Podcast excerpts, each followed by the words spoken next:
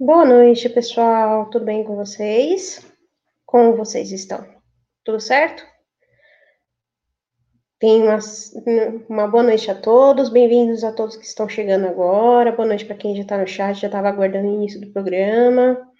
Vamos aos recadinhos rápidos, práticos, que são de praxe. É, para você, para você já peço já de antemão que você já deixe o like aqui no vídeo, se inscreva no canal se já não é membro, tá bom? Seja membro do canal, se possível, ajude a rádio a se manter no ar. Ajude a rádio também no apoio coletivo, tá passando aqui embaixo, apoiocoletivo.com.br Rádio, para que a gente consiga alcançar ainda mais pessoas e a gente é, leve nosso trabalho adiante. Também peço para que vocês entrem no, no, canal da rádio, no Telegram, arroba Rádio Shockwave, para ficar a par das notícias e tudo mais. Então, t.me barra Rádio Shockwave. Peço também para que vocês acessem o portal de notícias da rádio, shockwavenews.com.br. É, tem um artigo meu falando sobre a dependência afetiva e emocional então, eu já deixei postado semana passada como um, um como posso dizer, uma preparação para o programa de hoje. Então, se você ainda não leu o artigo, recomendo, recomendo piamente que leia, tá bom? Para que algumas coisas que eu vou falar aqui do programa estão lá, mas é bom que vocês deem uma, uma olhada, deem uma conferida, tá bom? Caso você tenha algum, algum título, alguma, algum texto, algum poema, alguma prosa, qualquer coisa assim, mande um e-mail para é, para que a gente uh, publique o seu texto, publique o seu artigo, a sua análise, ou enfim, para que você tenha voz, tá bom? Se você tem algum projeto, alguma coisa, manda também por e-mail para que a rádio continue crescendo e agregando cada vez mais conteúdo. Tudo bem? Peço também para que vocês se inscrevam no canal do Telegram do programa, t.me barra. Eu tô para fazer, né, tô para abrir o chat de voz agora, sempre depois dos programas, para poder tirar dúvida, conversar com o pessoal. Então, sempre acabo tirando, sempre à noite acabo abrindo o chat de voz para a gente poder conversar um pouquinho. Tudo bem? Peço também que sigam o perfil do programa no Instagram, Passarei muito em breve a fazer lives lá também, tá bom? É, talvez ou com o, mesmo, com o mesmo conteúdo aqui, só que um pouco mais aprofundado, ou com outros conteúdos também, tá bom? Não tô fazendo tanta postagem assim, porque eu tô me dedicando exclusivamente para cá, pro programa aqui ao vivo, então eu tô meio que falhando nisso. Mas em breve a gente vai acertando as coisas. Peço também para aqueles que puderem e quiserem ajudar o apostolado a seguir adiante, que me ajude também no apoio coletivo. Pois a missão é dura e está consumindo praticamente todo o meu tempo. Então, se você puder ajudar, ficarei muito grata. É, aqueles que apoiam o trabalho tem um grupo exclusivo para apoiadores no Telegram, onde eu coloco conteúdo exclusivo ali. Essa semana tem mais conteúdo exclusivo lá, com uns mini podcasts exclusivos para apoiadores. Então, com algumas reflexões, algumas coisas mais específicas, entendeu? Que é coisa que eu não posso falar aqui na plataforma, né? Sabe como é que é? é... Então, eu já peço para que vocês, se possível, considerem apoiar o trabalho. Ok? Bem, recados dados. Hoje não terei nenhum convidado, seria apenas eu. É, mas farei de tudo para que seja um programa tranquilo e, na medida do possível, também vou é, vou estar respondendo as questões de vocês e tudo mais, para que a gente possa, juntos, trabalhar de uma forma que seja mais leve para todo mundo, tá bom? Então, vamos lá. Bem, como já dito no, no tema, a gente vai falar especificamente sobre a dependência afetiva. Antes da gente falar especificamente da dependência afetiva, eu preciso colocar aqui para vocês uma coisa. Um, um, ponto principal. O que eu vou falar aqui não tem nada a ver com o que os coaches falam ou que psicólogos, psiquiatras e etc, etc, etc venham a falar sobre. Embora tem muito material que eles produzam, eu procurei ao máximo filtrar algumas coisas que não condiziam com o que é realmente de, de fato, tá bom? É, então a gente vai começar a partir do que é especificamente a dependência afetiva, o que, quais são os sinais, sinais e sintomas, porque a dependência afetiva é uma doença, depois vocês vão entender o porquê. E o que eu posso fazer para fugir disso? Tá bom? Então vamos lá. Primeiro ponto. A dependência afetiva, ela é caracterizada por algum, alguns pilares. O primeiro deles é, é a sua história de vida, por assim dizer.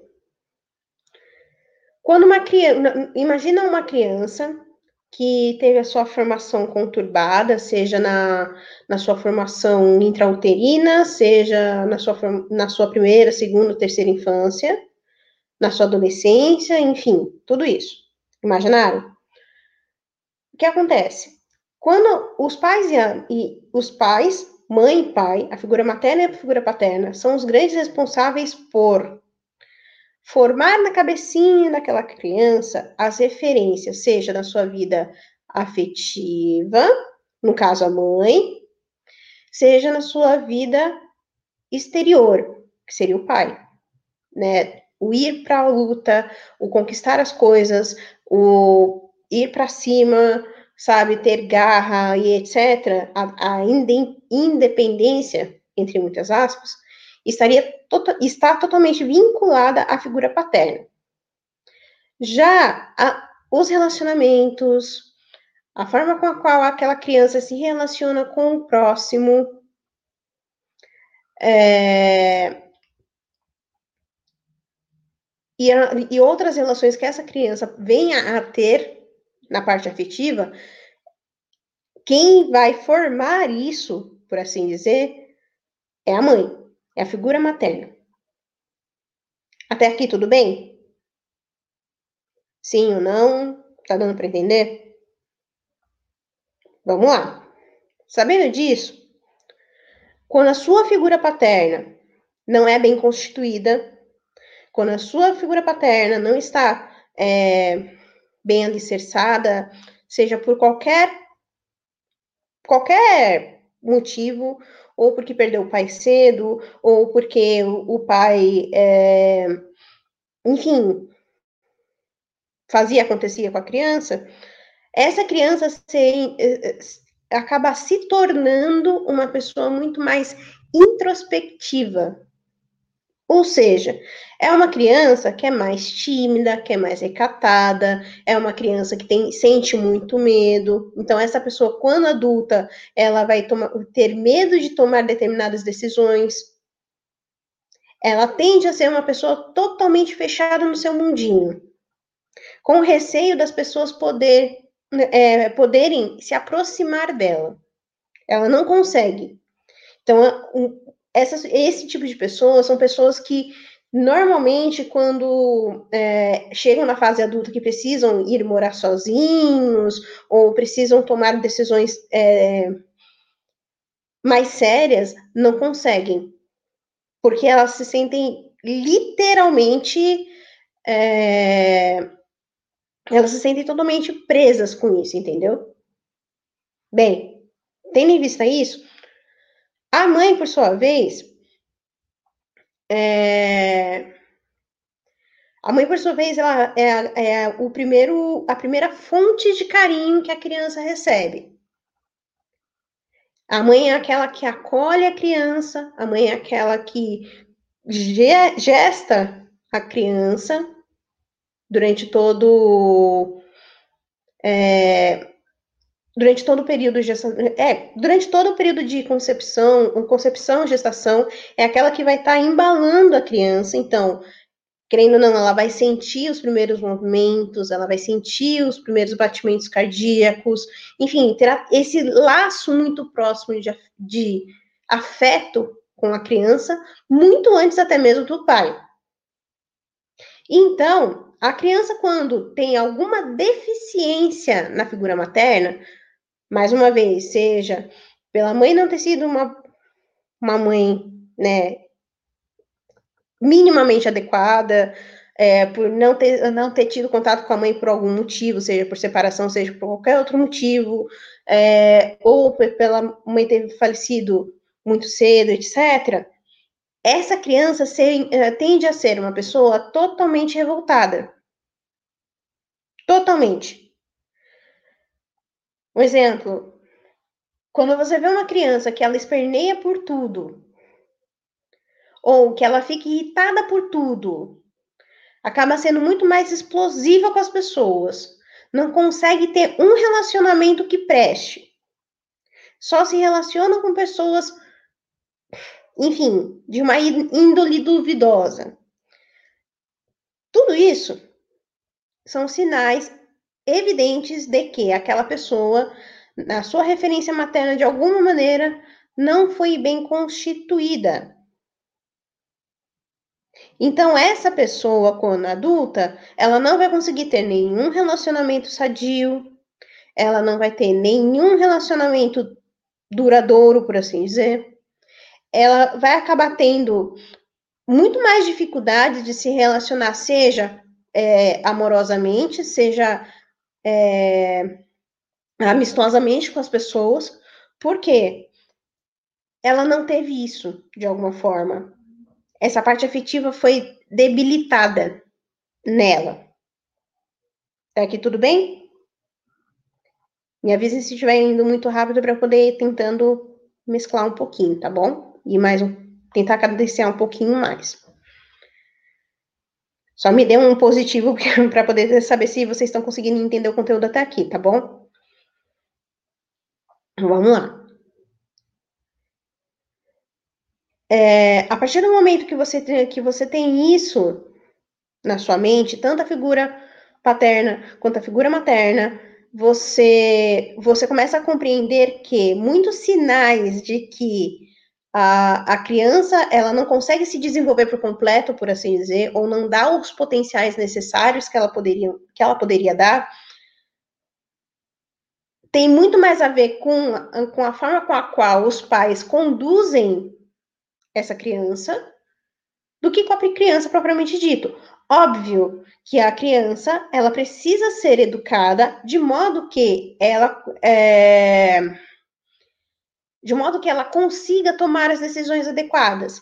Por exemplo, quando a criança, é, a criança até, a, até perto da adolescência, ela não consegue tomar nenhum tipo de decisão sozinha. Ou, ou, na primeira infância, você tem que ensinar ela a andar, você tem que ensinar ela a comer sozinha, você tem que ensinar ela a, a fazer as suas necessidades no lugar adequado. Estão entendendo?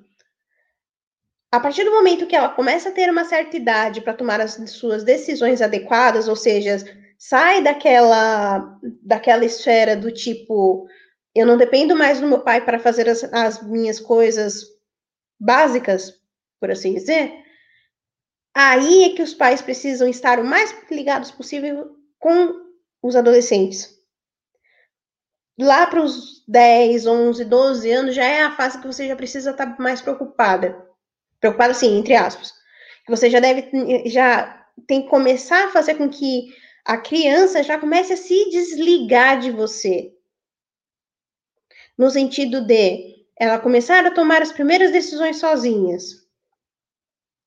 É, é, é um momento que os pais precisam estar cada vez mais ligados com as crianças. Porque quando chegar na escola, a criança vai se deparar com, com outras crianças que têm outras realidades, que foram criadas de outra forma. Então, se ela não tem os pais como amigos, e amigos aqui, eu vou deixar bem claro, são pessoas de confiança, não confunda com os amiguinhos da idade dela. Quando ela não tem isso dentro de casa, ela tende a ir pelo embalo dos outros. Ela indo pelo embalo dos outros, ela acaba sendo para ser aceita no meio dos outros, ela acaba ela acaba cedendo em muitas coisas. Por exemplo, para ser aceita no grupinho de amizade, ela começa a se envolver com coisa errada. Para ser aceita naquele grupinho de, de amizade, ela acaba é, fazendo o que não deve ser feito. Então, se nesse momento os pais não são aquele, aquele escudo, não são aquela, aquela barreira entre as primeiras amizades da criança e a, e a educação que eles deram, essa criança tende a se desvirtuar. Lá na frente, quando ela atingir os seus 17, 15, dos 15 aos 18 anos, ela não vai, não vai querer mais nem saber dos pais. Tá aqui tudo bem? Bom, partindo desse pressuposto, a dependência, onde entra a dependência afetiva nessa história toda? Lembra que eu falei que a mãe é responsável por toda a questão afetiva da criança, da pessoa? Quando a criança, quando a pessoa sente a necessidade de, de afeto de alguém, quando ela tem essa deficiência afetiva, ela ela acaba, acaba cedendo a algumas coisas, entende? Então, recortes, a, a junção do temperamento, tá aqui, ó, vou até colocar aqui na tela para poder facilitar. A, a junção, o, o, o temperamento influencia no comportamento das crianças? Influencia, influencia muito. Porém, não é condicionante. Por que, que não é condicionante? Porque pai e mãe são responsáveis principalmente no caráter, na formação do caráter da pessoa. Então, por exemplo, a criança pode ser um colérico que se irrita por tudo que é e ser hiper amável e ser hiper tranquila. Entende como é? As coisas, a, a, o que eu estou colocando aqui são, a, é, vai desde a formação pessoal, ou seja, da formação intrauterina, sim, que é importante. Então, mulheres que estão me ouvindo, se você ainda não é mãe, tome cuidado, a, marca no caderninho, para você não esquecer. A sua gestação é fundamental, fundamental, para que a carga emocional dessas crianças sejam bem formadas. Isso serve também para os meninos. Para que na, na, na, gestação você não. Como posso dizer? Você não ache que a mulher está de frescura. Não é isso. Tá? Porque o que acontece? Como os homens, eles acabam entendendo que serão pais mais tardiamente, que é natural do homem, porque o homem não está carregando em seu ventre o, o filho, né? Isso acaba fazendo com que ele é, descarregue muitas coisas na mulher. Não estou falando aqui que a mulher é sempre vítima de tudo, tá? Por favor. Entendam. Mas a partir do momento que o homem não, não consegue entender que ali tem uma vida e que aquela vida vai pegar, absorver absolutamente tudo que aquela mãe passar, a criança vai guardar na, no seu inconsciente memórias da sua vida intrauterina que vão é, que vão se tornar, vão dar, é, dar origem a comportamentos na vida adulta. Então, por exemplo, se você observar como você deita, por exemplo, como você dorme, fatalmente você dorme na mesma posição que você ficava no ventre da sua mãe. Por quê? É a posição que te deixa mais confortável. Estão entendendo como é que é? Bom, agora eu vou focando, voltando para o foco.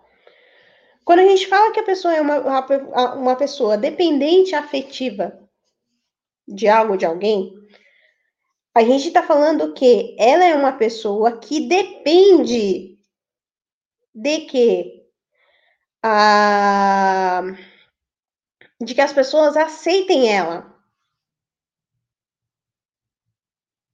Entendeu? Quando você. Agora dando um exemplo aqui no, no casal de namorados. Quando num relacionamento um, um, uma das pessoas acaba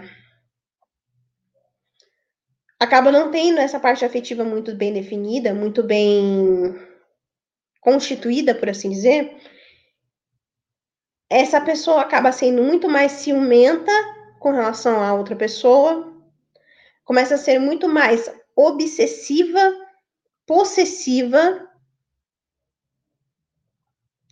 Ela quer saber tudo do que acontece na vida da pessoa, desde o acordar até o dormir. E sufoca aquela pessoa. Isso a, isso a pessoa que é a fonte da dependência, tá, pessoal? Agora, aquela pessoa que se torna dependente dessa outra é aquela pessoa que vai se sujeitar a tudo, perdendo até mesmo a sua própria identidade. Ou seja, tudo que essa outra pessoa, que é a opressora, entre muitas aspas, da relação, virar e falar para ela, ela vai acatar como lei para a vida dela. Acontece muito, por exemplo, do que o pessoal fala, ah, é mulher de malandro, gosta de apanhar. O que acontece na mulher de malandro é que, por ela ser dependente daquele tipo de amor, daquele tipo de carinho, ela se sujeita até mesmo ser violentada. Entenderam? A partir do momento que você tem, tem isso bem claro na sua mente, você começa a perceber que quando os relacionamentos se tornam totalmente abusivos, seja para um lado, seja para um outro, eles geram nessas duas pessoas muito mais perda do que ganho. As pessoas saem destruídas desse tipo de relacionamento destruídas não só fisicamente, muitas vezes, como principalmente espiritualmente. Aí a gente vai entrar num outro ponto, que é quando a, quando a pessoa, voltando aqui o exemplo que eu estou dando para vocês, às vezes essa, é, essa pessoa deixa uma outra dependente, por exemplo, do ponto de vista econômico. É, eu não estou falando aqui assim de ah, eu tô eu dependo do meu marido, porque o meu marido que leva o meu sustento para casa, tal. Não é esse tipo de dependência. Por exemplo, pessoas que se separam, rompem seus relacionamentos, mas seja pelo vínculo do filho, por ter um filho com, com um cara, ou enfim, ou qualquer outro tipo de vínculo, ela acaba se sujeitando a tudo economicamente vindo dali. Ou tem tudo na mão. Então, mesmo que ela tenha se separado da pessoa, a pessoa em questão acaba, de alguma maneira, mantendo ela cativa perto de si, sem que a pessoa perceba dando a desculpa que eu estou dando atenção para o meu filho ou para minha filha. Isso é uma forma de dependência afetiva também, porque está se utilizando de uma dada pessoa, ou seja, da criança em questão, para manter um certo vínculo de afeto com a pessoa, com a outra pessoa. Entendeu? Mesmo que essa pessoa que está, esteja fazendo isso já esteja em outro relacionamento. Porque a, a ideia da, daquela pessoa que, que se separou dela, do ex-companheiro ou companheira, encontrar uma outra pessoa que a ame de verdade é um pesadelo para ela. Entendeu? Tendo isso em mente, a, a gente vai entrar numa outra esfera um pouco mais delicada.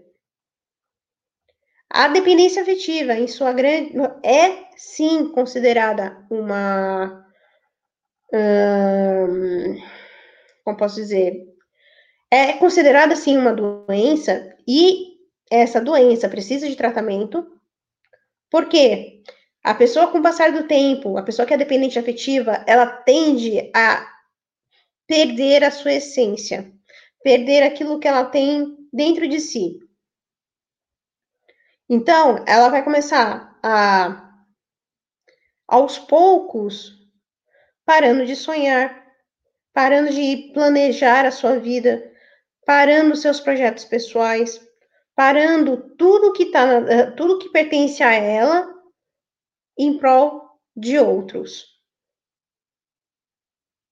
Então, por, por conta dela querer estar realmente é, querer a atenção, querer o afeto, querer ser amada, esse anseio por ser amada faz com que ela é, se sujeite a tudo, até mesmo abrir mão dos seus projetos pessoais para que as outras pessoas gostem dela.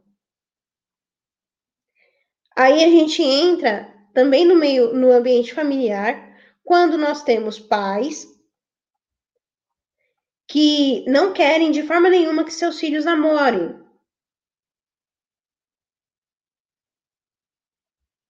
Nossa, Tônia, ainda tem isso? Tem. Tem sim.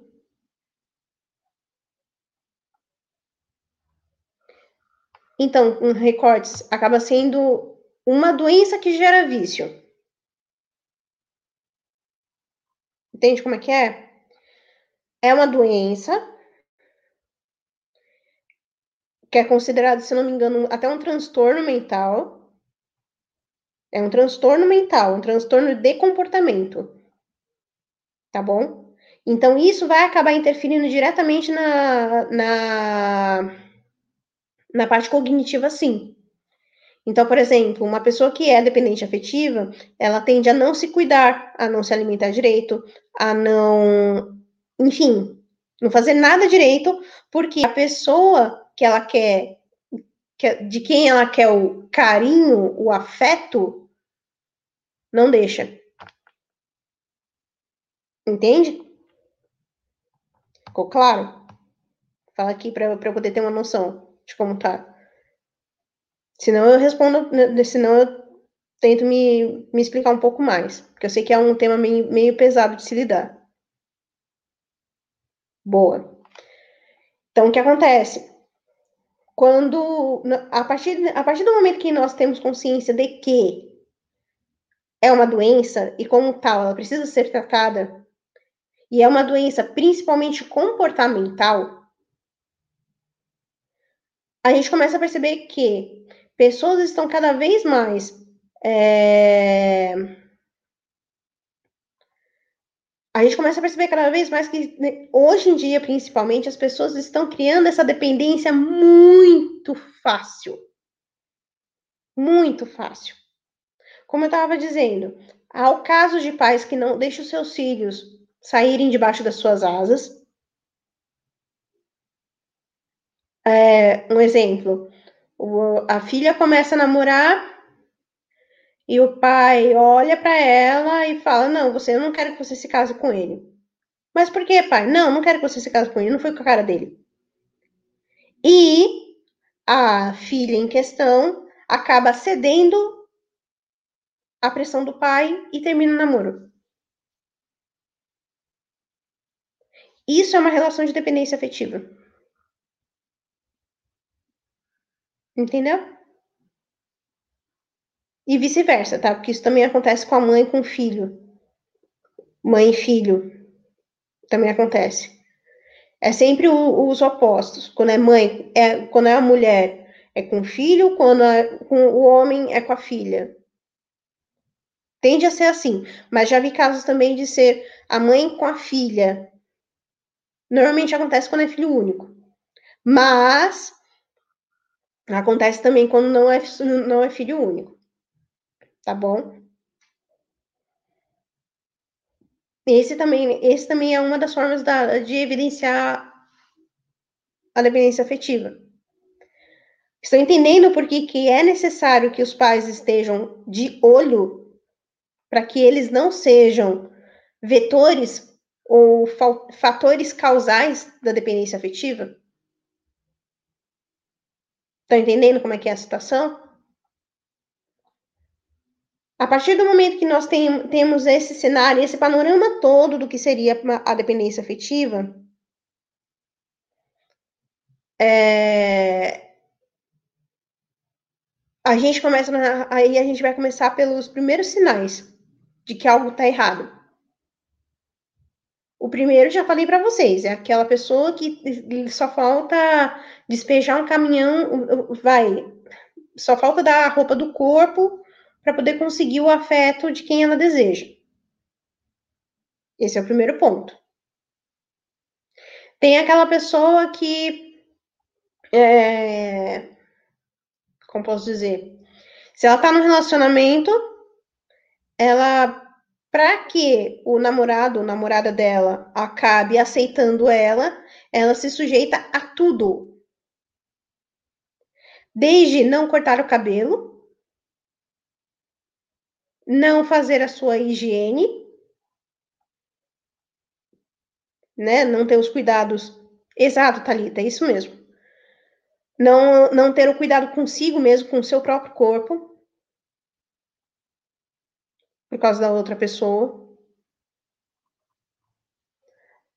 A pessoa, quando entra no relacionamento, quando é dependente afetiva, para ganhar os, os elogios das pessoas, ela pode até ganhar um elogio de uma pessoa, mas não passa nenhuma hora, ela já esqueceu do elogio e já começa a falar que ela é a vítima do planeta. Sabe aquele aquele o que a gente o famoso mimizento é o dependente afetivo. Exato, Tony, isso mesmo. Mas na verdade, no caso dela, o elogio acaba sendo uma forma de alimentar essa dependência.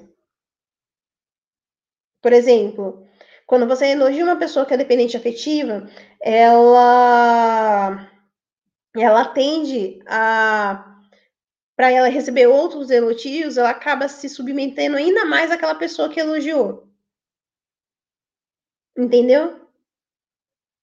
Porque ela, de uma certa forma, ela afaga o ego, o ego interior dela então, para ela, aquilo se torna muito bom. Só que logo, ela, logo que passa o efeito, ela já começa a se vitimizar. Olha como eu sofro. Ó, oh, ó oh, céus, ó oh, vida. Sabe assim? Ela acabou de receber um elogio, mas ela tá se lamentando. Entendeu? Quando você percebe pessoas assim, Foge. Foge que é cilada. Por quê? Ela vai se aproximar das pessoas para que ela. Como posso dizer? Para que ela, de alguma forma, acabe. Hum... Fugiu agora. Ela acaba fazendo isso, tem, tem esse tipo de comportamento para que as pessoas acabem é, passando a mão na cabeça dela, falando que ela é uma boa pessoa, para receber esse tipo de afago, entende? Então ela tem essa necessidade de estar constantemente sem, recebendo elogios para poder alimentar esse, esse, esse sentimento de dependência. Aí o André colocou aqui. Gente, gente carente de elogio é também conhecida por narcisista. Narcisista também é esfastiado dizendo que ninguém fala nada para animá-lo, como se outros fossem obrigados a, a entretê-lo. Então, tem um ponto aqui, André. Nem sempre. E eu digo por quê. A pessoa que é, que é, que é carente ou que é dependente afetiva, é, a carência, a carência afetiva e a dependência afetiva são coisas totalmente diferentes, tá? É, a dependência afetiva a, tende a ser uma dependência do afeto, ou seja, ela depende do elogio para fazer tudo na vida dela. O carente não. O carente realmente, o quem tem a carência afetiva, ele realmente é narcisista. Mas isso não significa que não seja algo patológico. Mais uma vez enfatizando, uma, uma falha na, na referência materna faz com que isso acabe tornando a pessoa mais mimada, mais carente. Seja pela mãe fazer tudo que a criança quer, seja de todas as pessoas ao redor dar tudo para ela e mais um pouco, enfim. Quando a parte afetiva da, de uma pessoa não é bem estruturada, ela faz com que forme pessoas carentes, entendeu? exatamente isso. É exatamente isso. Sim, sim, recordes, é muito complexo. Por isso que eu, preciso, vou, eu precisei fazer um programa especificamente sobre isso, entendeu? É, aí, então, Rita, eu, eu sei como é que é, eu sei como é que é isso. Tá? Eu sei como é que é isso. Pode ficar sossegado. É, o que acontece? Isso também é muito normal, porque quando os pais normalmente já têm uma certa idade, eles ficam com receio da pessoa não se não não ter um relacionamento sadio. O medo leva eles quererem submeter os filhos a uma dependência afetiva. Tipo, ah, você vai me deixar os seus pais sozinhos, velhos, sem assistência, e que não sei o que tem. Oh, Sabe coisa assim? É natural. Ah, então, Gabi, o, o, o narcisismo em si, quando uma pessoa é narcisista, ah, o comportamento de um narcisista é totalmente egoísta. O carente é uma pessoa egoísta? É, mas não chega ao ponto do narcisista. Porque no, no narcisismo se há uh, o intuito de cometer a maldade com o outro. Entende? Para meu benefício próprio, eu vou acabar prejudicando a vida do outro para que acabe, enfim, acabe prejudicando ele, entendeu? O caso do carente, não. O caso do carente, ele vai querer que as pessoas, ele, ele acaba querendo se colocar no centro das atenções para que ele sinta o seu ego afagado. E o dependente afetivo, ele não consegue fazer absolutamente nada na vida dele sem que as pessoas o reconheçam, sem que as pessoas é, falem que ele está certo ou, ou afirmem positivamente as ações que ele toma. Entendeu? Bem, passando por isso, quando a gente, quando a gente, quando a gente começa a trazer para nossa vida pessoal, e aí eu vou pedir para que vocês depois, com um tempinho, volte na live, veja na, na vida de vocês mesmo situações é, Então, André, o problema é que assim, o narcisista, ele não. Como é que fala? Ele, ele faz isso mais em virtude. pensando já em prejudicar o outro. Entendeu? O dependente afetivo não. O dependente afetivo, ele, ele vai chamar a atenção para si mas é porque ele quer preencher um vazio interior, uma falta que ele sente dentro de si e que não consegue preencher de alguma forma. Exato, Igor. Exato. Esse é o ponto. Elas, as pessoas que são dependentes, dependentes afetivas, elas tendem a ser pessoas que pedem desculpa para tudo. Tudo. Se caiu uma folha no chão, desculpa. Sabe assim? Eu reconheço que em mim tem muitos pontos assim. E eu, aos poucos, estou conseguindo melhorar, melhorar um pouco. Porque eu já fui muito dependente afetivamente. Mas isso aqui, isso aqui é fundamental para é, é a ponte, é, é, o, como posso dizer, é o calcanhar daqueles da situação. Se tem uma coisa que eu, que eu posso falar para vocês que é, é chave para vocês entenderem o que é um dependente afetivo, é ver aquela pessoa que se deprecia, que se menospreza, que se ultraja, enfim. Essa é a pessoa dependente afetiva. E ela faz isso para que as pessoas de fora olhem para ela e falem: Não, mas você é linda. Imagina, não pense assim. Entende? Ela já faz tudo de caso pensado, por assim dizer. Não que ela, não que ela queira prejudicar os outros. Ela não quer prejudicar os outros como narcisista, mas ela quer alimentar um vazio existencial que tem nela. Vazio esse que só pode ser preenchido por Deus. Entendeu? Então, assim, tendo isso em mente, quando, quando nós olhamos agora, agora trazendo uma, uma, uma leitura social de como nós estamos, nós percebemos que a maioria da indústria fonográfica, isso a gente vai tratar com mais calma na segunda-feira que vem, tá? Só um adendo. Mas nós percebemos que na, na indústria fonográfica, na indústria artística como um todo, é são músicas que cada vez mais, cada vez mais mostram situações de dependência afetiva. Um exemplo, que nem o recorte falou lá em cima. É, eu sou 99% anjo, 1% é vagabundo. Por que, que a mulherada fica toda em. Ah, eu quero aquele homem. Por quê?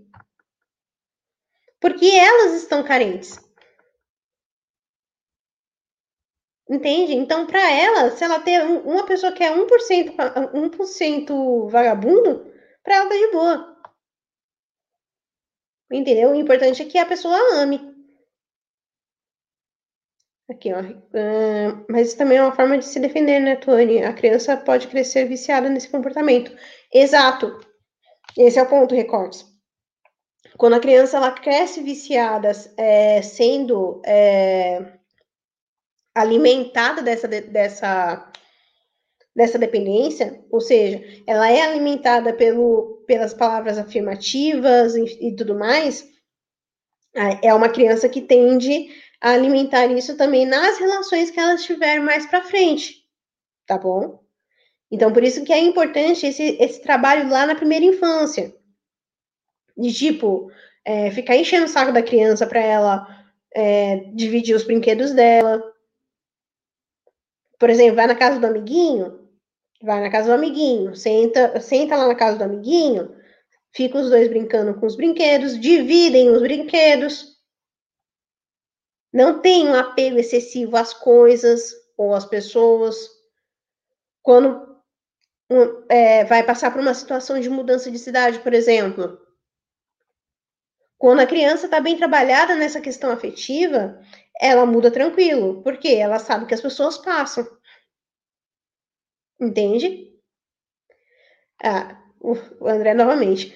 Uma coisa que dependente afetivo costuma ter é associar o próprio nome com dias ruins, posto que só chamavam para fazer coisas chatas, maçantes e que poderiam e deveriam ser feitas por quem chama. Tanto que quem é dependente afetivo se surpreende quando está em uma situação em que seu nome é associado a coisas boas, Sim, isso sim. Porque o que acontece é, quando, quando o dependente afetivo ele coloca o seu nome ou coloca a sua imagem voltada para para as coisas ruins, indiretamente as pessoas acabam as pessoas que não conhecem, né, não sabem o que é, elas acabam se compadecendo da pessoa e vira um ciclo vicioso. Entendeu? Então, por isso que o dependente afetivo, ele vai ser aquela pessoa que ele vai querer ser o centro das atenções, ele vai querer, né, querer ter tudo na mão dele, sabe?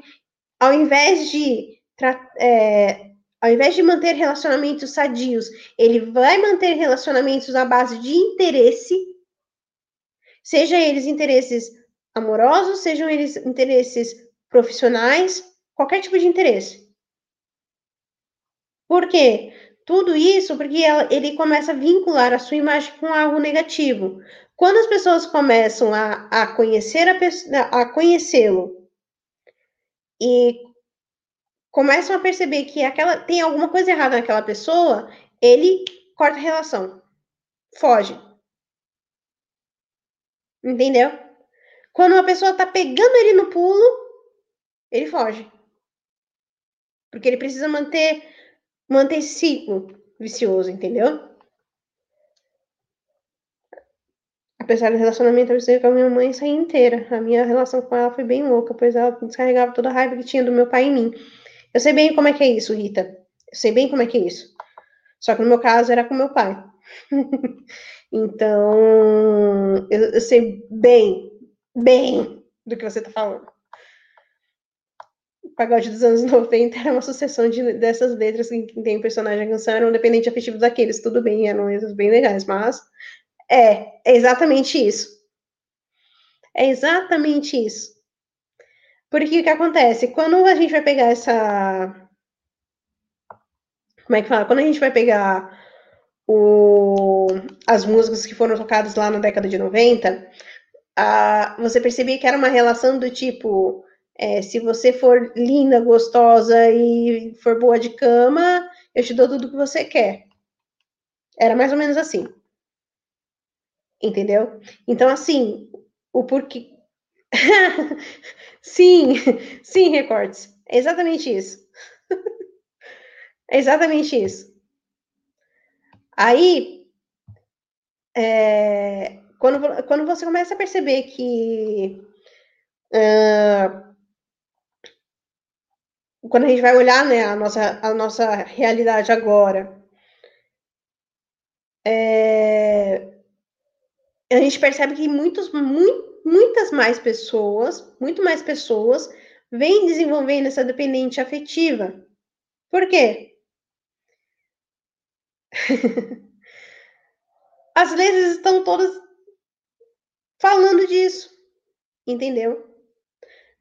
Por exemplo, quando você começa a falar que é, você vai pra balada encher a cara, pegar todas na balada e dane-se o resto, no fundo, no fundo, você é uma pessoa que não consegue manter uma relação sadia com ninguém. Entendeu? No fundo, no fundo, você é uma pessoa superficial. Por quê? ele eh, quando, quando as pessoas acabam sendo mais é, é, superficiais, elas acabam, de uma certa forma, ao invés de hum, construir uma relação sadia, ela vai acabar mantendo relações que deixam as outras pessoas dependentes, ou seja, ela vai ser um vetor de dependência afetiva, entendeu? Ah, eu lembro dessa música. Eu lembro dessa música, André. Eu lembro. Mas aquilo, a mesma as letras sendo muito lindas nessa época.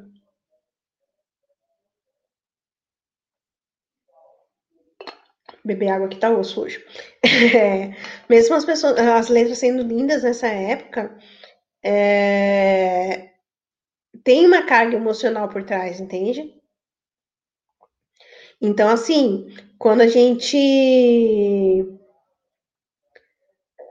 quando a gente fala para uma, por exemplo, se, uma, se você fala para uma pessoa, ó, essa vida de balada é errada, é, procura, procura, sabe, manter uma vida mais regrada, mais tranquila, mais pacata, etc, etc, etc. Por que, que elas acham estranho? Porque elas estão acostumadas a quanto mais beber, melhor, quanto mais pegar mulher, melhor. E as mulheres acabam se sujeitando a isso. Hoje em dia, a coisa já está, já está chegando a um ponto de inverter os papéis. Ao invés da mulher da, de ser o homem falar aqui que vai pegar todos, etc, etc, as mulheres estão falando que vão pegar todos. E estão cantando de galo por isso, entendeu? Isso tudo por quê? Porque lá dentro. sim! Sim! Calma aí. Ah, subiu muito rápido. Essa música é o retrato. Essa música é retrato. E, e assim, quanto mais, quanto mais a gente. É...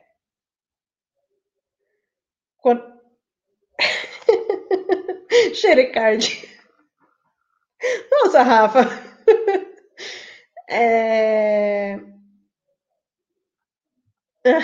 é bem isso, Paty. É bem isso, viu? O pior é que, assim, a grande maioria das mulheres estão, estão numa uma busca ensandecida por um macho, mas está numa busca tão ensandecida que chega ao ponto delas colocarem todas as características paternas naquela pessoa que elas almejam conquistar. Isso é ruim. Isso é ruim. Por quê? Até elas colocarem na cabeça delas que elas não não precisam ter é, que a história delas é uma história, a história dos pais dela foi outra história, elas acabam meio que se submetendo a esse tipo de coisa, sabe? Aí entra aquela questão dos ciclos. Uma moça, uma mulher que não teve uma figura paterna bem constituída, ela vai acabar tendo relacionamentos totalmente frustrados, se o pai batia na mãe, ela vai buscar um cara que seja agressivo também. É, se não teve de nenhuma forma figura paterna, ele vai buscar uma, uma vai buscar uma pessoa é, um, para ter um relacionamento onde ela seja filha dessa pessoa e não mulher. Entendeu? Então acaba tendo essas confusões no papel, dos papéis dentro de si. É, sim. Sim, eu não tenho paciência para acompanhar essas músicas por causa disso. Exatamente por causa disso. Porque dá raiva. Dá raiva de umas coisas dessas. E assim, então quando, quando a gente. Cara, vocês estão muito, muito musicais hoje. O que está acontecendo com vocês?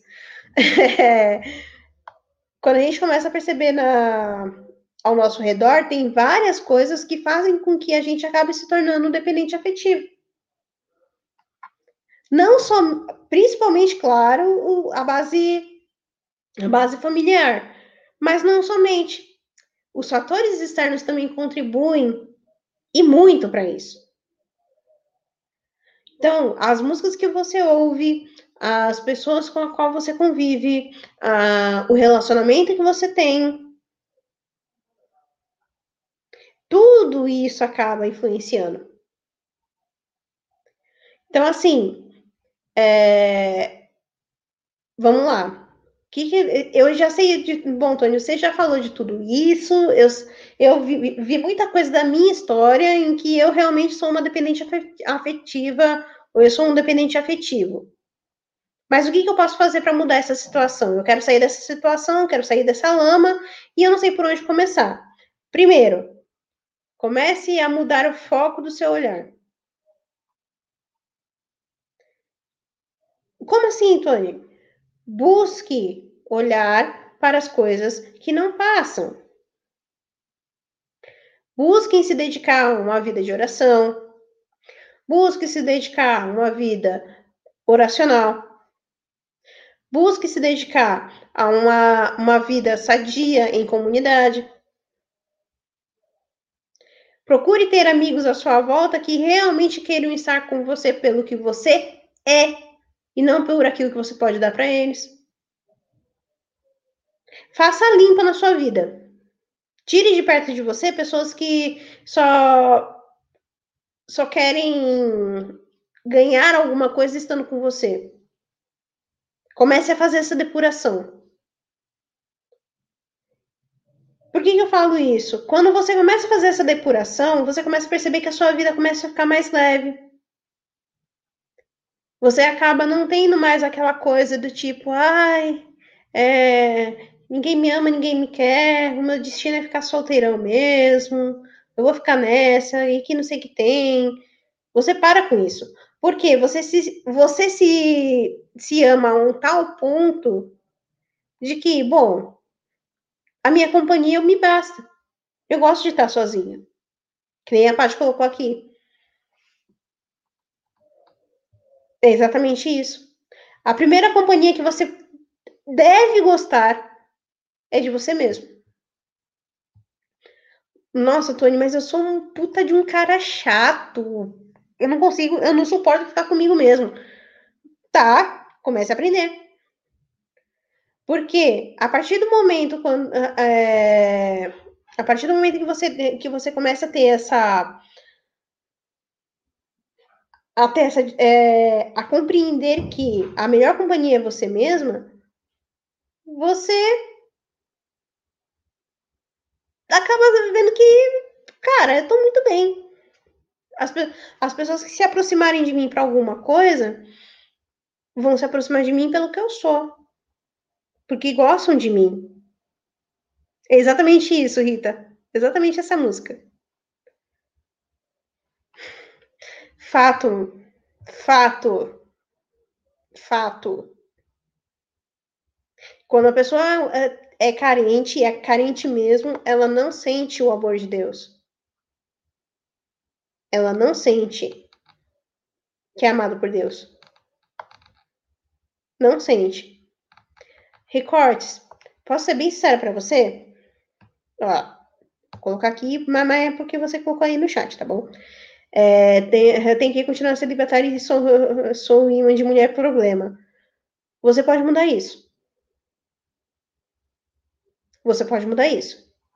Por que, que eu tô falando isso? Quando você.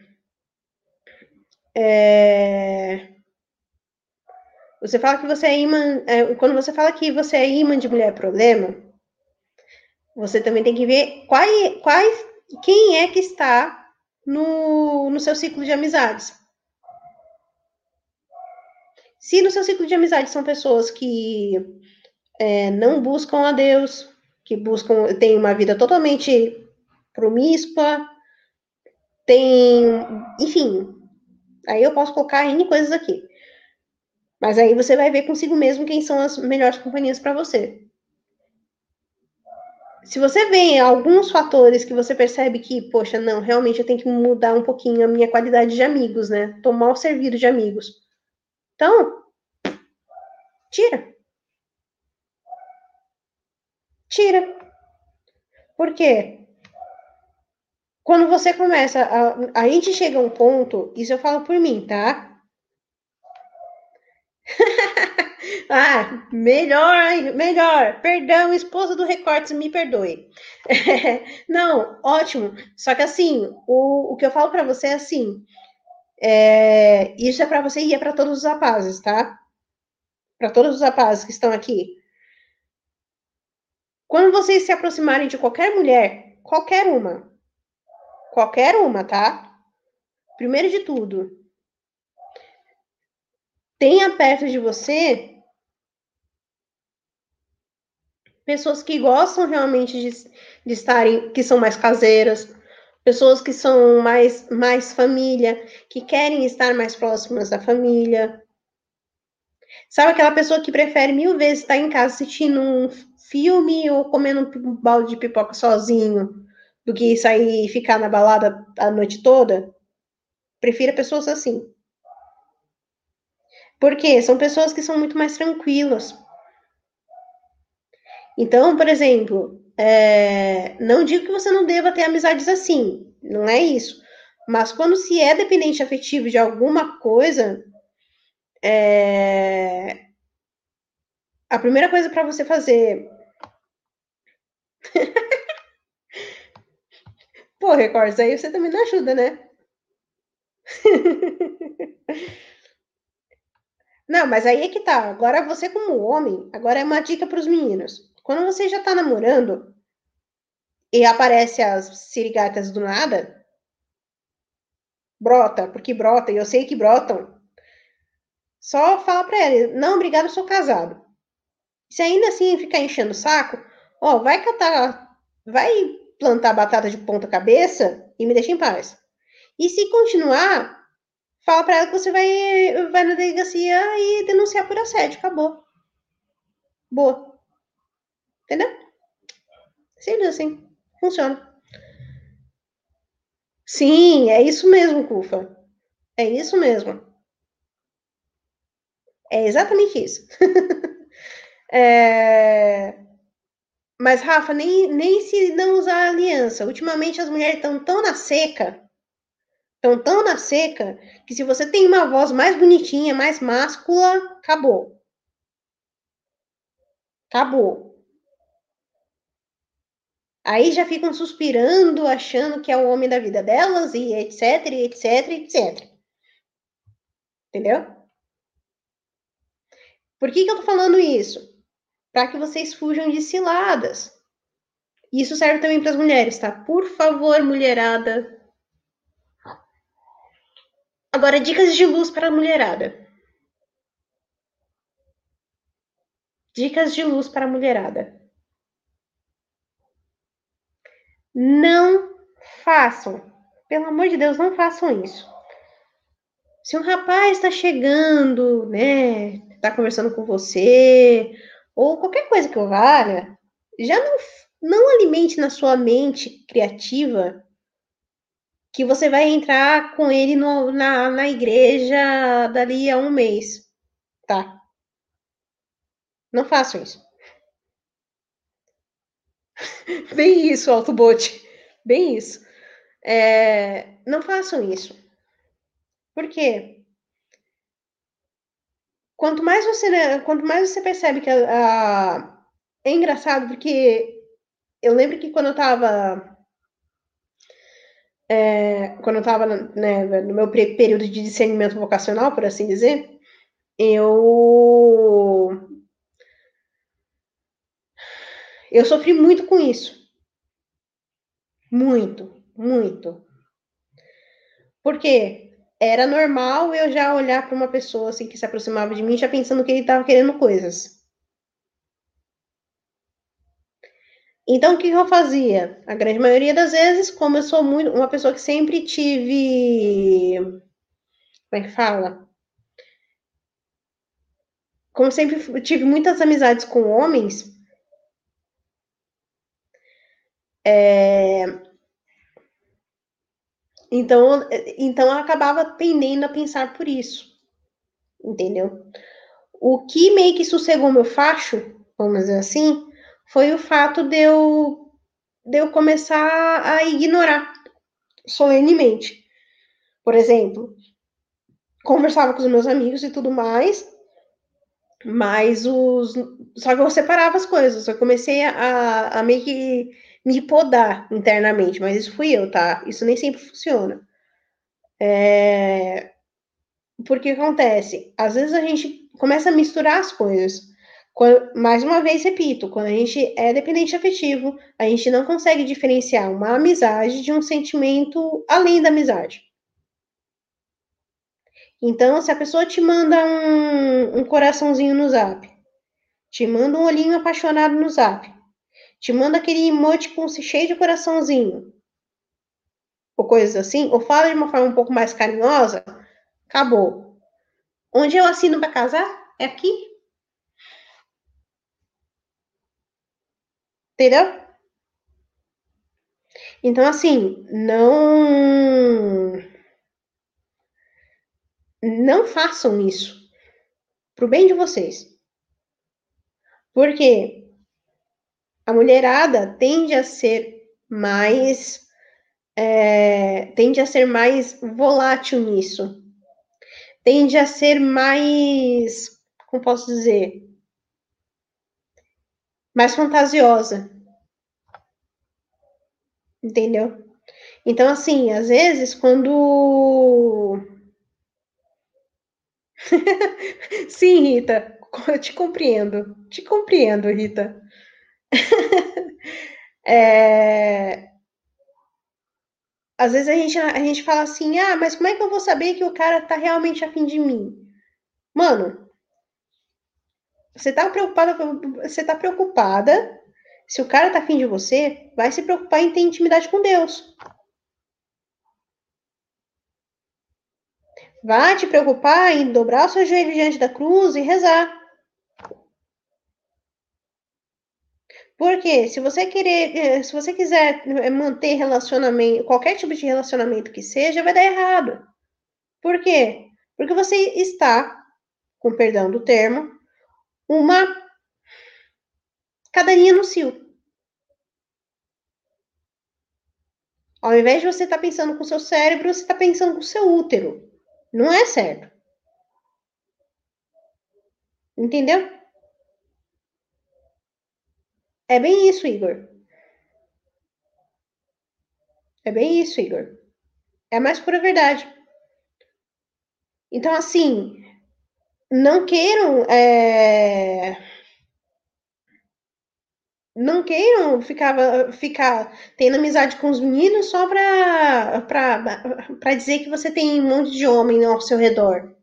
Não.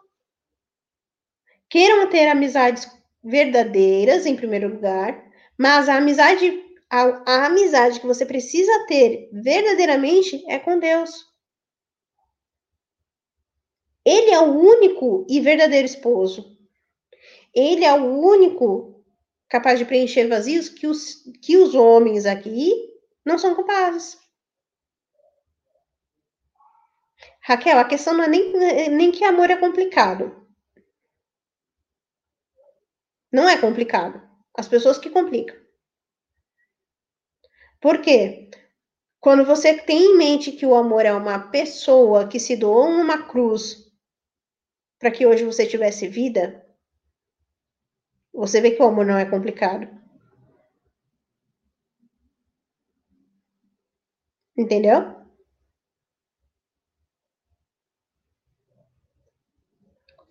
É complicado a gente colocar as nossas relações baseadas naquilo que a gente tem, que a gente sente. Mas quando as nossas relações estão baseadas em Deus, elas não são complicadas. Até hoje eu falo pro meu marido que ele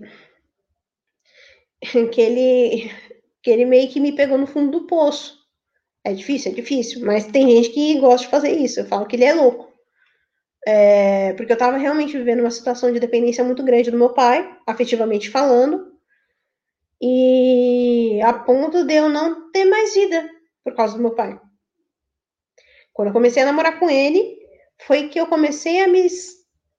A, a, e aos poucos me desencilhando com isso. Foi fácil? Não foi. Mas aquilo, uma hora, você precisa cortar esse laço. Imaginem você que a, a sua figura paterna e materna, elas vão te acompanhar para o resto da sua vida. Só que tem uma. Só que tem, tem uma época que você chegar, você tem que chegar para eles, olhar para eles, olhar para a cara deles, falar: Pai, mãe, obrigada, mas a partir daqui sou eu que vivo. Entendeu? A partir daqui sou eu que vivo. Para que isso? Para que os seus relacionamentos sejam relacionamentos seus e não com interferência de terceiros. Se você faz essa, essa virada de chave de você sair de onde você está virar a página, literalmente, começar a você escrever a sua história com Deus, acabou. Aí você começa a perceber que as pessoas, quando as pessoas que são mais amadurecidas são aquelas pessoas que. é, Thalita, se você quiser já montar o grupo, pode montar. É... quando a gente percebe, a gente percebe, exato, a gente precisa cortar o cordão umbilical. Precisa, necessita. Porque assim. É... Olha, Paty, eu, eu, queria ter essa, esse dom de, de, de casar o povo, mas tá difícil. Mas, enfim. É... Agora, vou, agora, eu espero que até aqui tenha ficado, ficado claro para vocês. Agora eu vou tocar num ponto que é um pouquinho mais delicado. É um pouquinho, só um pouquinho. Só um pouquinho. Mas é essencial para que vocês tenham em mente que uh, esse processo de desenvolvimento é essencial antes que você venha a constituir uma família. Para quem está solteiro e quem já tem uma família constituída, você começa a notar sinais de que você não está sendo uma pessoa madura. Tá bom? Vamos lá. Deixa eu só tomar uma água rapidinho, que a garganta está começando a ir pro saco.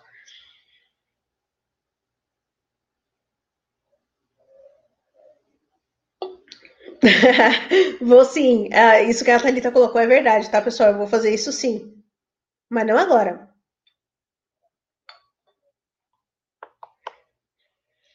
É... Procurem a Thalita no Telegram, que ela vai separar os pretendentes e vai me passar depois. Daí eu vejo o que eu faço. Enfim. Eu só sei que depois, se sair relacionamento daqui, eu quero ser, ser madrinha de casamento. Já vou logo avisando. Enfim, adendo feito. eu entendi, Raquel. Eu entendi. É... Nossa, Paty, caramba, Paty, você tá me deixando vermelha aqui. É... Bom, a gente vai tocar nesse assunto agora, tá, Igor? Vou tocar especificamente na maturidade. Aí você vai entender o que eu tô falando. É... Vamos lá. Como a gente falou aqui, quando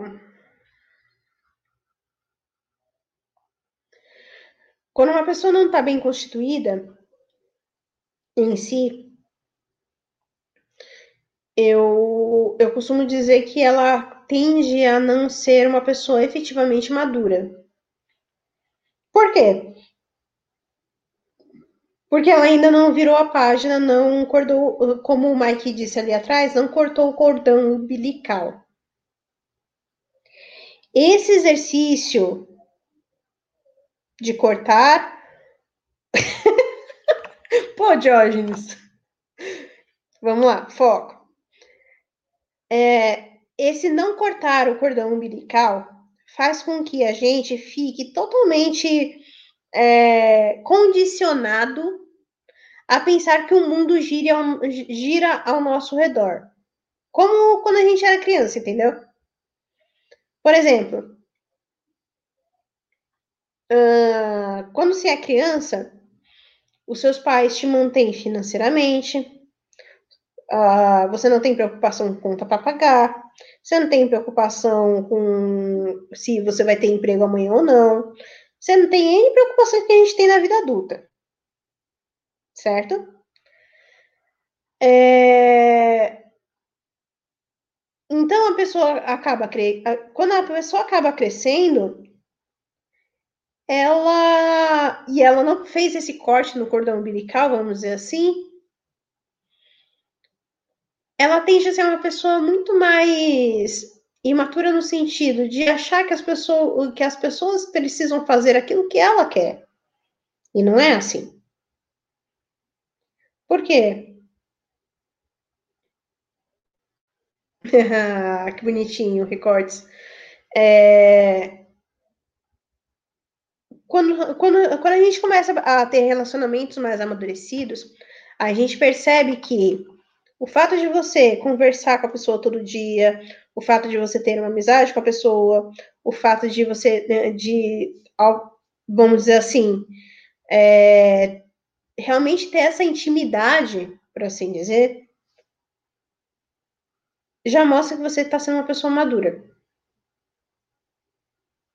E não confundir as coisas. Tenham em mente que uma pessoa amadurecida é uma pessoa que tem responsabilidade. Porém, nem sempre é assim. Às vezes a pessoa tem não tem responsabilidade e não é madura. Outras vezes ela tem responsabilidade e não é madura do mesmo jeito. Entendeu? Então, assim, ah, Tony, mas como eu vou saber que aquela pessoa já tem uma certa maturidade e tudo mais? Veja aquilo que é o foco da vida dela.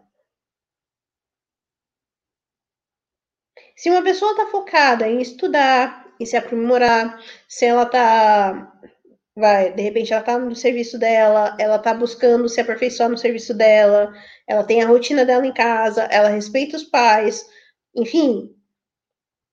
E ela vive a vida dela bem. São indícios de uma pessoa madura? Sim e não. Mas é uma pessoa é uma pessoa centrada. A pessoa madura é aquela que, apesar das adversidades, apesar dela ser enxotada, apesar dela sofrer todo quanto, quanto é tipo de represália, apesar de tudo que acontece de ruim na vida dela, ela levanta a cabeça e segue em frente. E detalhe, uma pessoa madura, ela nunca vai colocar a culpa nos outros pelo seu próprio fracasso. Nunca. Se tiver alguém aqui no chat que esteja me escutando e que está fazendo isso, para. A hora de crescer já passou faz tempo. Então, assim. Quando, é, então. Agora o foco é chamar uma esposa. Então, Pedro, aí é que tá. É, quando você está nessa fase, quando você está, quando você está na quando você está nessa fase, tipo, não, eu tô vendo que eu tô, tô tá chegando um momento em que eu preciso ter uma, uma esposa do meu lado, é, eu preciso, né, criar minha família, etc, etc, etc. É, é uma, normal, você tá, você tá se portando como uma pessoa realmente madura. Eu não sei a idade que você tem, mas tem muita mulher, mas muita mulher que não está nem pensando nisso. Então, se eu posso te ajudar, dar uma forcinha, vamos dizer, é, procura o máximo possível dedicar sua vida a Deus. De verdade. Não sei qual a denominação que você tem, se tem alguma denominação, enfim. É, mas procure se dedicar a vida, a vida inteira a Deus. Aí, isso eu falo não somente para o Pedro ou para os meninos, mas principalmente para as meninas. Se dediquem realmente e piamente à vida de intimidade com Deus. Porque assim, a partir do momento que você está unido a Deus, quando você realmente se deposita, deposita sua confiança em Deus, a pessoa que se aproximar de você, ela vai precisar estar tão íntima de Deus quanto quanto você é dele. Por quê? Por um motivo simples. Ela vai querer saber o porquê que você é uma pessoa tão calma.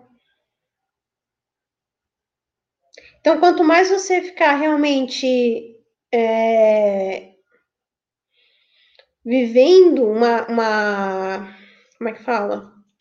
Vivendo uma vida de intimidade com Deus, e eu não estou falando somente de recitar, recitar orações. É uma vida de conversa realmente, ter Deus como seu amigo, ter intimidade plena com Deus. A gente, a gente passa a ver que as pessoas precisam realmente chegar para a gente, chegar até a gente vai chegar até a gente para que nós possamos levar Deus a elas. Como eu estou fazendo aqui com vocês. Então, a partir do momento que você realmente se confia to totalmente em Deus, você se confia totalmente nos cuidados dele, você se abandona nele, você tem a certeza de que tudo acontece no momento oportuno. Tudo acontece no momento que tem que acontecer. Você deve fazer sua parte? Deve. Mas antes de você sair caçando mulher na unha, ou caçando homem na unha, dobre seu joelho no chão e procure no lugar certo. Tente discernir a sua vocação.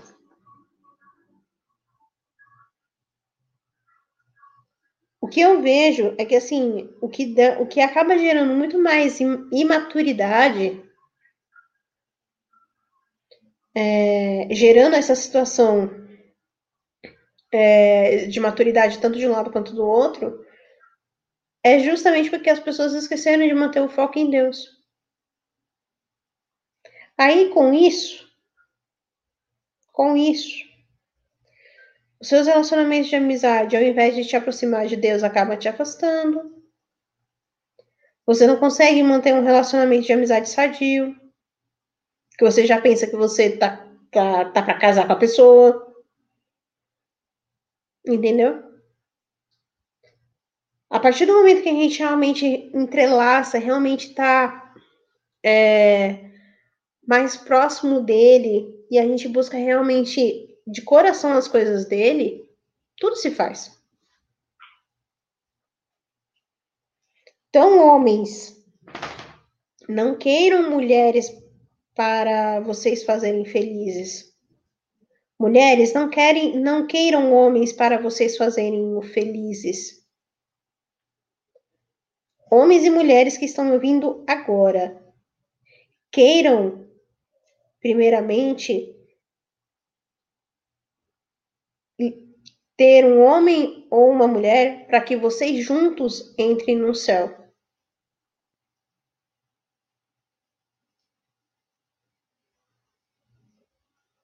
Queiram ter uma pessoa do seu lado para que essa pessoa seja, a sua via de santificação.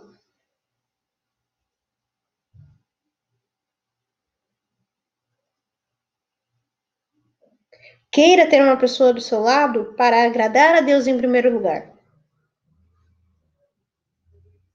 Lembra do que a gente falou na, na live sobre afetividade? Pontos inegociáveis.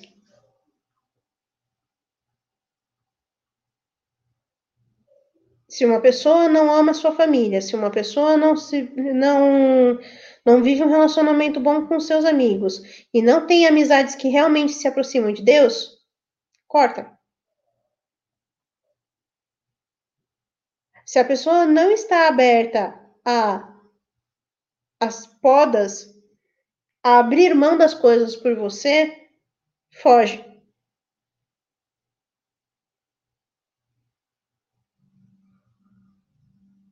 É um caminho de cruz. É uma via crucis. O matrimônio é uma via crucis. Porém, como aconteceu na Via Crucis,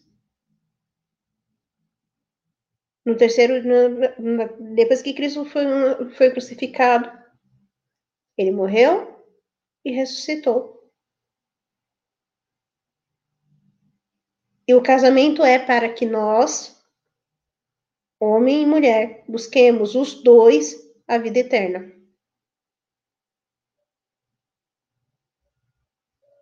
Não queiram ter, não queiram ser felizes. Não queiram ter razão. Queiram ser santos. Santos e irrepreensíveis. Porque a principal a principal o principal motivo que leva uma pessoa a ser dependente afetiva é sim a ausência de Deus.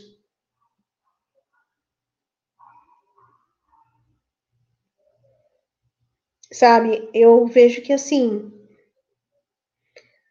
a minha vida mudou 360, assim, 180 graus, deu uma virada de 180 graus a partir do momento que eu coloquei meus olhos. É... Não, não estão matando alguém, não, é o cachorrinho aqui, meu vizinho que tá, tá atacado. E a minha cachorra tá querendo latir também, já tô possessa aqui em casa. Mas enfim. É... Quando a gente começa. é, então, é por isso, André. O cachorrinho tava latindo aqui, o meu vizinho tava latindo. Ai, ai, é uma benção. É uma benção. Mas enfim. Quando. Eu até perdi o fio da meada agora. Quando a gente, quando a gente tá bem consigo mesmo, quando a gente começa a viver. Igor!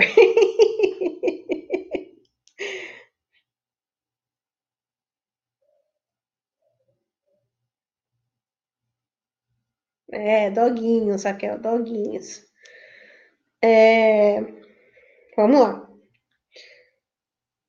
Quando a gente. Tá, quando a gente. oh.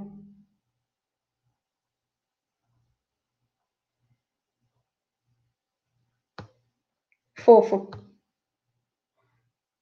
Fofo demais. É... Santificação e outras. Isso, isso. Obrigada, André. Uh, a partir do momento que a gente que a gente começa a viver uma vida de intimidade com Deus e a gente começa a realmente prezar pela nossa santificação, uh, isso se reflete também na forma com a qual a gente se veste, isso se reflete na nossa forma de agir, isso se reflete principalmente como nós nos relacionamos com a pessoa. Como isso? Simples. A partir do momento que nós entendemos que o outro espera que eu seja sempre melhor, e não o melhor assim, o melhor que eu falo no sentido melhor pessoa, né? Trate o melhor com cordialidade, etc, etc, etc. Então, por exemplo, no meu caso, eu sou mulher, então eu vou, quando eu vou no mercado, alguma coisa assim, vou me arrumar, arrumar o cabelo, procurar estar sempre, né, bem apresentado e tudo mais, para que a outra pessoa, ao me ver, veja que tem alguma coisa diferente ali. O homem é a mesma coisa. Aqui em casa, meu marido, ele é engraçado, quando ele vai sair, a gente, quando a gente vai sair, às vezes eu me troco mais rápido do que ele. Mas é muito difícil, mas, mas ele que se troca mais rápido. É, e é engraçado que, que a maioria das vezes que acontece, os dois acabam se arrumando tão bem que até os dois ficam olhando um pra cara do outro, que nem dois, dois bobos. Mas é porque quando a gente tá bem consigo mesmo, a gente consegue transparecer para as outras pessoas. A gente consegue, através da forma que a gente, com a qual a gente se veste, com a forma com a qual a gente se porta, mostrar para pessoa, as pessoas que nós estamos bem. Então, assim, não queiram de forma nenhuma é, ter, não, não necessitem ter uma companhia do seu lado simplesmente para ter um troféu. Não queiram. Mas. Sim, recortes. Por incrível que pareça. É... Não, não queiram isso. Porque quando você, quando você per, perde a noção de que você está do lado da pessoa que você ama, é estranho. Sabe? Não queira ter uma pessoa do seu lado para que você possa se exibir para os seus amigos. Olha, Tô namorando, você viu como ele é lindo?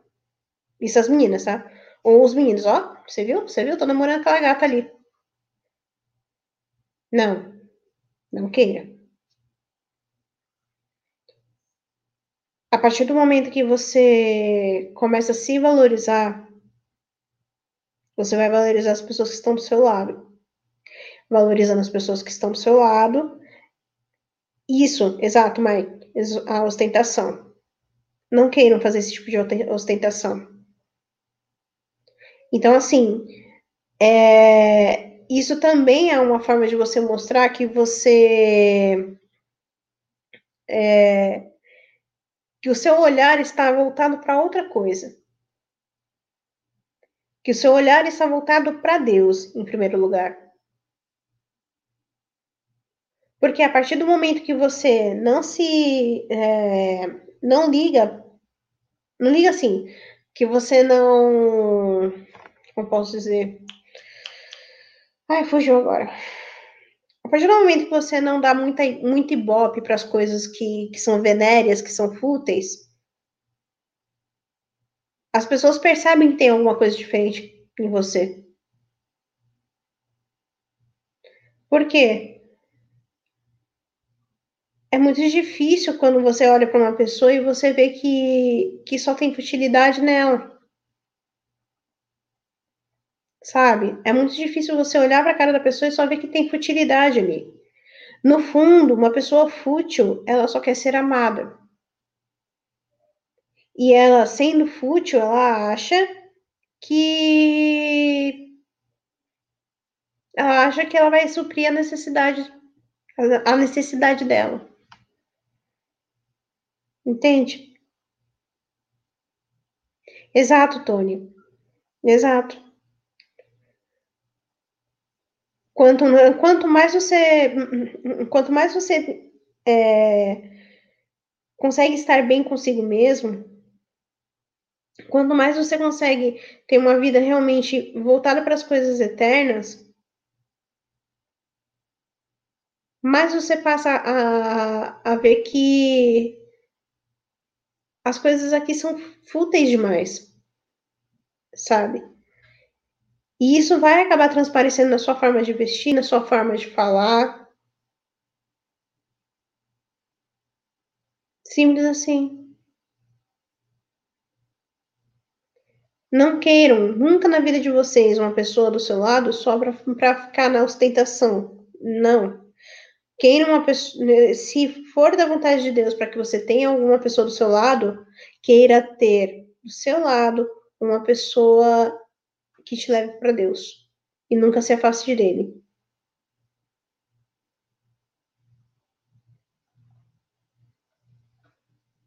É simples assim. Vocês precisam ter isso em mente como critério para na hora de eliminar as concorrentes, vamos dizer assim. Ela é uma pessoa que busca Deus? Ela diz que busca. Mas ela reflete isso nas suas ações? Não. Foge que é esse lado, Bina.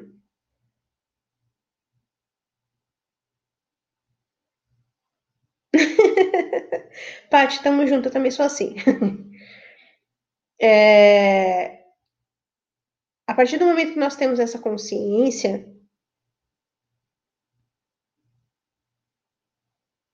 a gente vai tirando da nossa vida pessoas que são pesos para nós. E a gente passa a viver uma vida totalmente ligada às coisas que não passam. Tenham, em mente que, primeiro, as pessoas que se relacionam com você são pessoas que você deve levar para Deus. E não é impor Deus. Não. Não queira dar uma de web templário revolucionário. Não.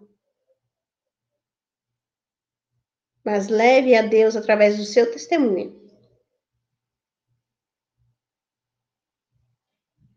E quando você tem uma pessoa consigo que tem esse mesmo objetivo, não tem como esse não tem como esse relacionamento dar errado. Vai passar por dificuldade, vai passar por N coisas. Mas não tem como você não ter um relacionamento duradouro com uma pessoa assim. Coloque isso nas suas listas. Quando você for montar a, a sua lista de, de prioridades, coloca lá, bom, ela tem que ser, é, primeiro de tudo, temente a Deus e buscar viver uma vida de, de intimidade com Deus. Esse é o primeiro ponto.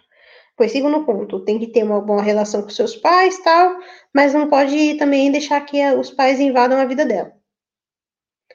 Aí o terceiro ponto, bom, aí eu vou ver os, os, os adornos físicos.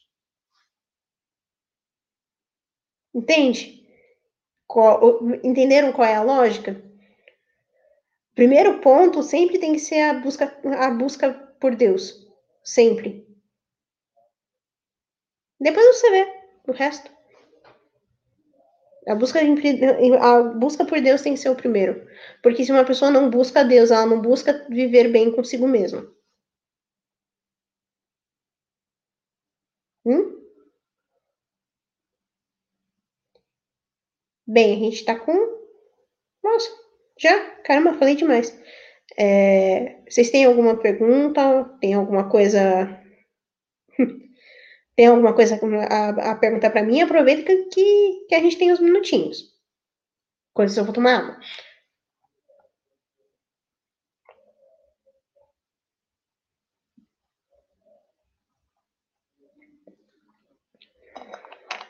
Ficou alguma dúvida? Alguma coisa que precisa ser esclarecida?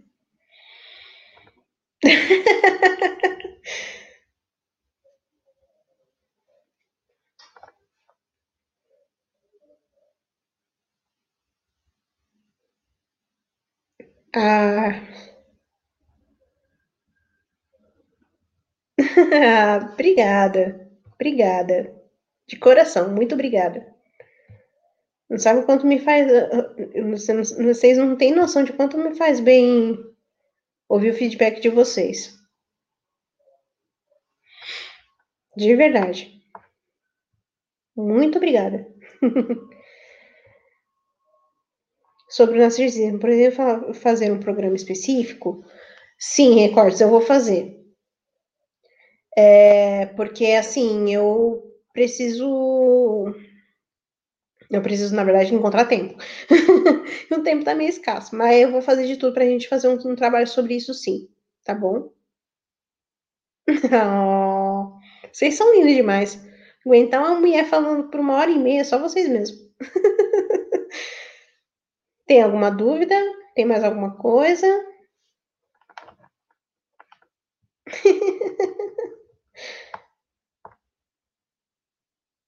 Quando o casal é, quer casar. Ah, boa. Boa pergunta, Thalita. Quando o casal que é casado briga e um sempre ameaça ir embora, tem relação à dependência? Sim. Por quê? Vamos lá. Discorrendo sobre o assunto. Vamos lá. É... Eu vou pegar, eu vou pegar o da, da Thalita e depois eu pego o do Tony.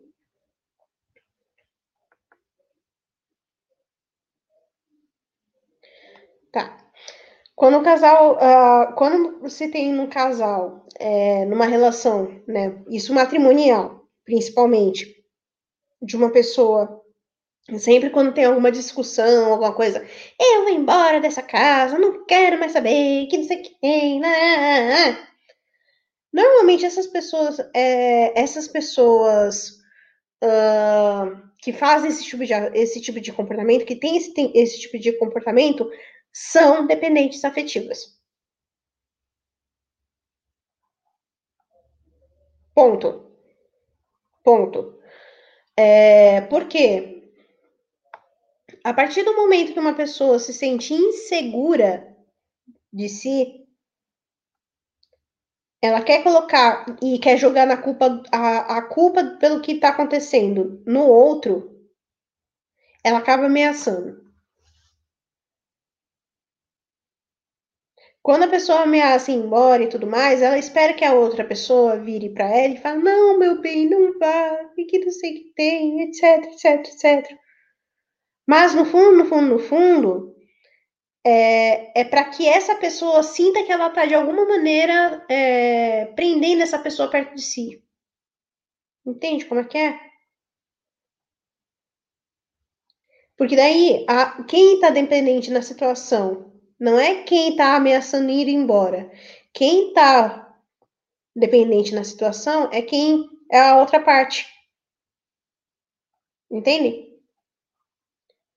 Então, assim, quando uma pessoa ameaça ir embora, tem relação com a dependência? Tem relação da, com a dependência. Normalmente, a pessoa que esbraveja que vai embora é aquela pessoa que exerce o papel de opressor, entre muitas aspas. Entendeu? É a fonte da dependência, por assim dizer. Como numa droga. A pessoa que ameaça ir embora é a droga e a outra pessoa é o dependente químico. Ficou claro? Bem. Tony, obrigado pelo super chat, tá? Um beijão. É... Mais adequado para ajudar na, na dependência afetiva? Então, Tony, o recomendado é que a pessoa que tem a, a, a, que é dependente afetivamente falando, o ideal é que essa pessoa, ela, como é que fala? Busque um auxílio psicológico, primeiramente.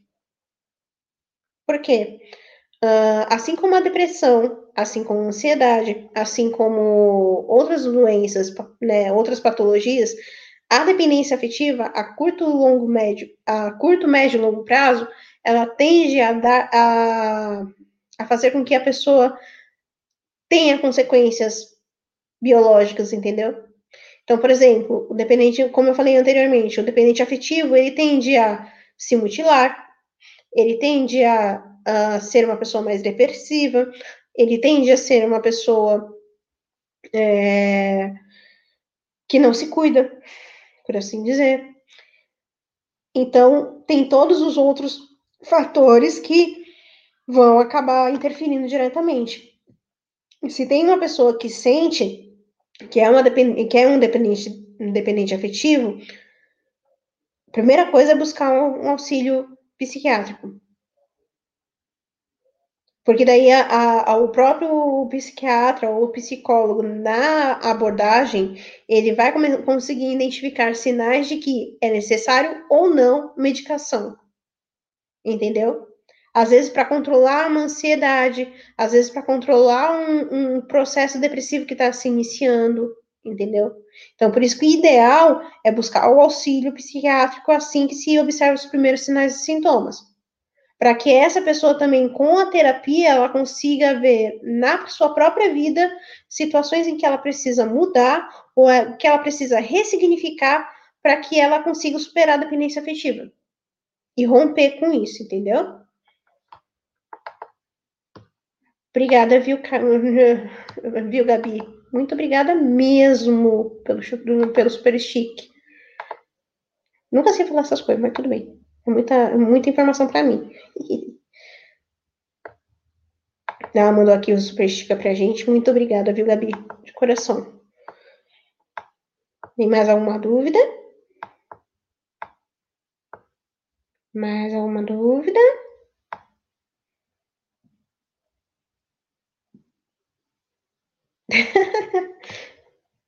Se tiverem, pode mandar, que a gente ainda tem um tempinho.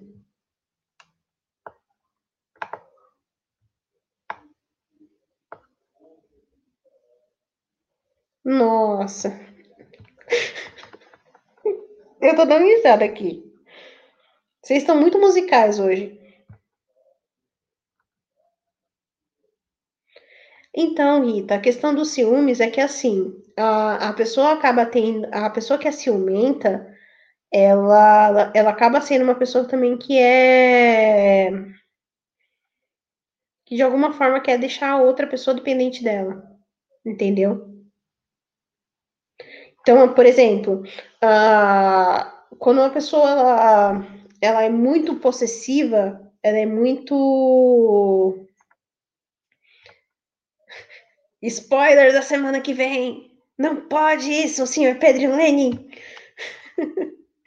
é, quando, uma pessoa, quando uma pessoa é ciumenta, é um sinal claro de que a, ela tem alguma coisa dentro dela que não está em conformidade, entendeu? Então, assim.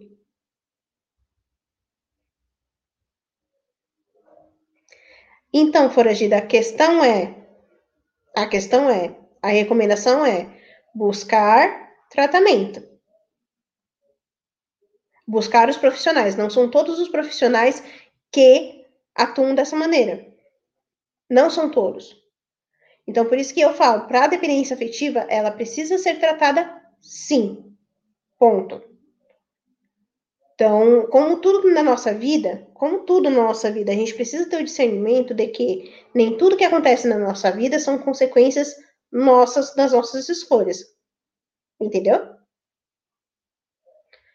É... Pedro, você tá perdoado por enquanto. Depois a gente conversa, tá bom? Enfim. Então, assim, eu quero deixar isso bem claro para vocês aqui. Ah, como eu estava falando dos ciúmes, quando uma pessoa quando uma pessoa é muito ciumenta, você pode reparar todas as relações que ela que ela tem, todas elas, todas, sem exceção, são relações que são é, que são de pura dependência. Então, essa pessoa ciumenta, ela vai, ela vai se sentir totalmente ameaçada toda hora. Toda hora. É, se o, o rapaz que está no. Se a pessoa, se a pessoa que está. Que se ela tiver vai, um, um marido, um namorado, é, ela vai achar qualquer, que a qualquer momento aquela pessoa pode abandonar ela. E isso faz com que ela acabe se de depreciando, ela se deprecia e se depreciando, ela acaba caindo naquele ciclo vicioso que eu já expliquei lá atrás. Entendeu? E assim a gente volta naquele ciclo a se repetir. Quando a pessoa é muito ciumenta, ela se deprecia. Quando ela é ciumenta realmente, ciumenta obsessiva, é, ciumenta possessiva, ela vai se depreciar. Ela se depreciando, ela vai achar que ninguém ama, a ama e tudo mais, buscando da pessoa amada ações positivas, ações afirmativas. Entendeu? Então, para um ciumento, ela vai achar que não, tá, aquela outra pessoa vai interferir a, e o meu namorado ou meu marido vai me abandonar. Então ela vai esperar da pessoa fazer o quê? Não, eu tô com você, eu te amo, que não sei o que tem, tá, tá, aquela coisa toda. Para ela poder alimentar essa dependência, entendeu? Deu para entender essa relação dos ciúmes? Sim, não, talvez, quem sabe. Por favor, não me deixe falando sozinha.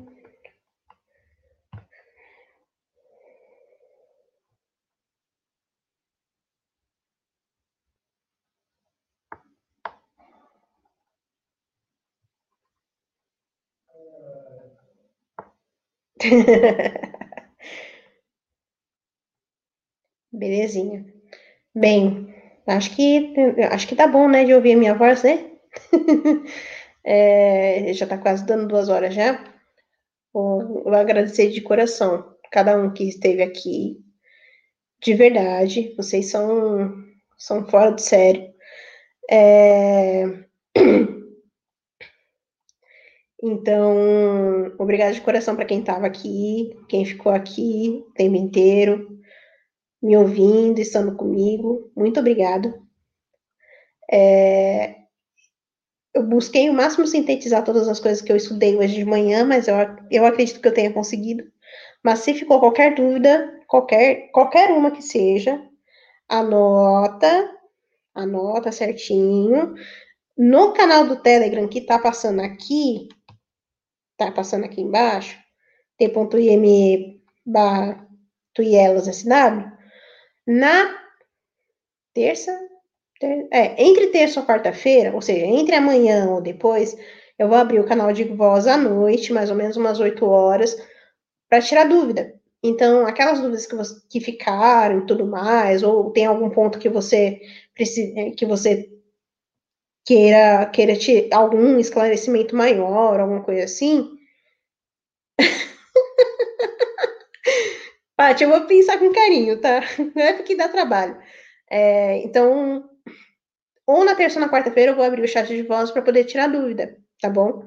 Então, entrem. Quem ainda não está no canal do, do Telegram, entrem no canal do Telegram. E eu sempre antes de, de abrir o canal de voz, eu sempre mando mensagem lá, tá bom? Então, a gente, para poder tirar. Para poder tirar dúvida e etc. Tá bom? Quanto, quanto ao, ao quadro ao quadro do Tu e Elas, que a Thalita falou mais, mais cedo, realmente a gente sim, dá sim, né, Pedro? É, a gente vai montar um quadro, tá bom? A gente vai montar um quadro.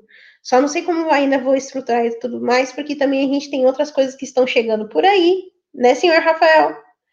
É, então, em breve teremos novidades do Tinder. então, em breve a gente, a gente terá mais novidades por aí. Então, eu vou tentar ver como é que eu vou adequar a situação, tá bom? Mas eu não vou dar 100% de. Então, fiquem tranquilos que eu vou fazer isso, tá bom? É... Tem mais alguma coisa? Ah, tá. Peço que considerem me apoiar no apoio coletivo, tá bom? Já eu agradeço de coração quem, quem, quem já está me apoiando. É, para o grupo, pro grupo de apoiadores, para o grupo de apoiadores que estão, estão aqui, muito obrigada pelo apoio de vocês. Vocês são fora de sério, de verdade.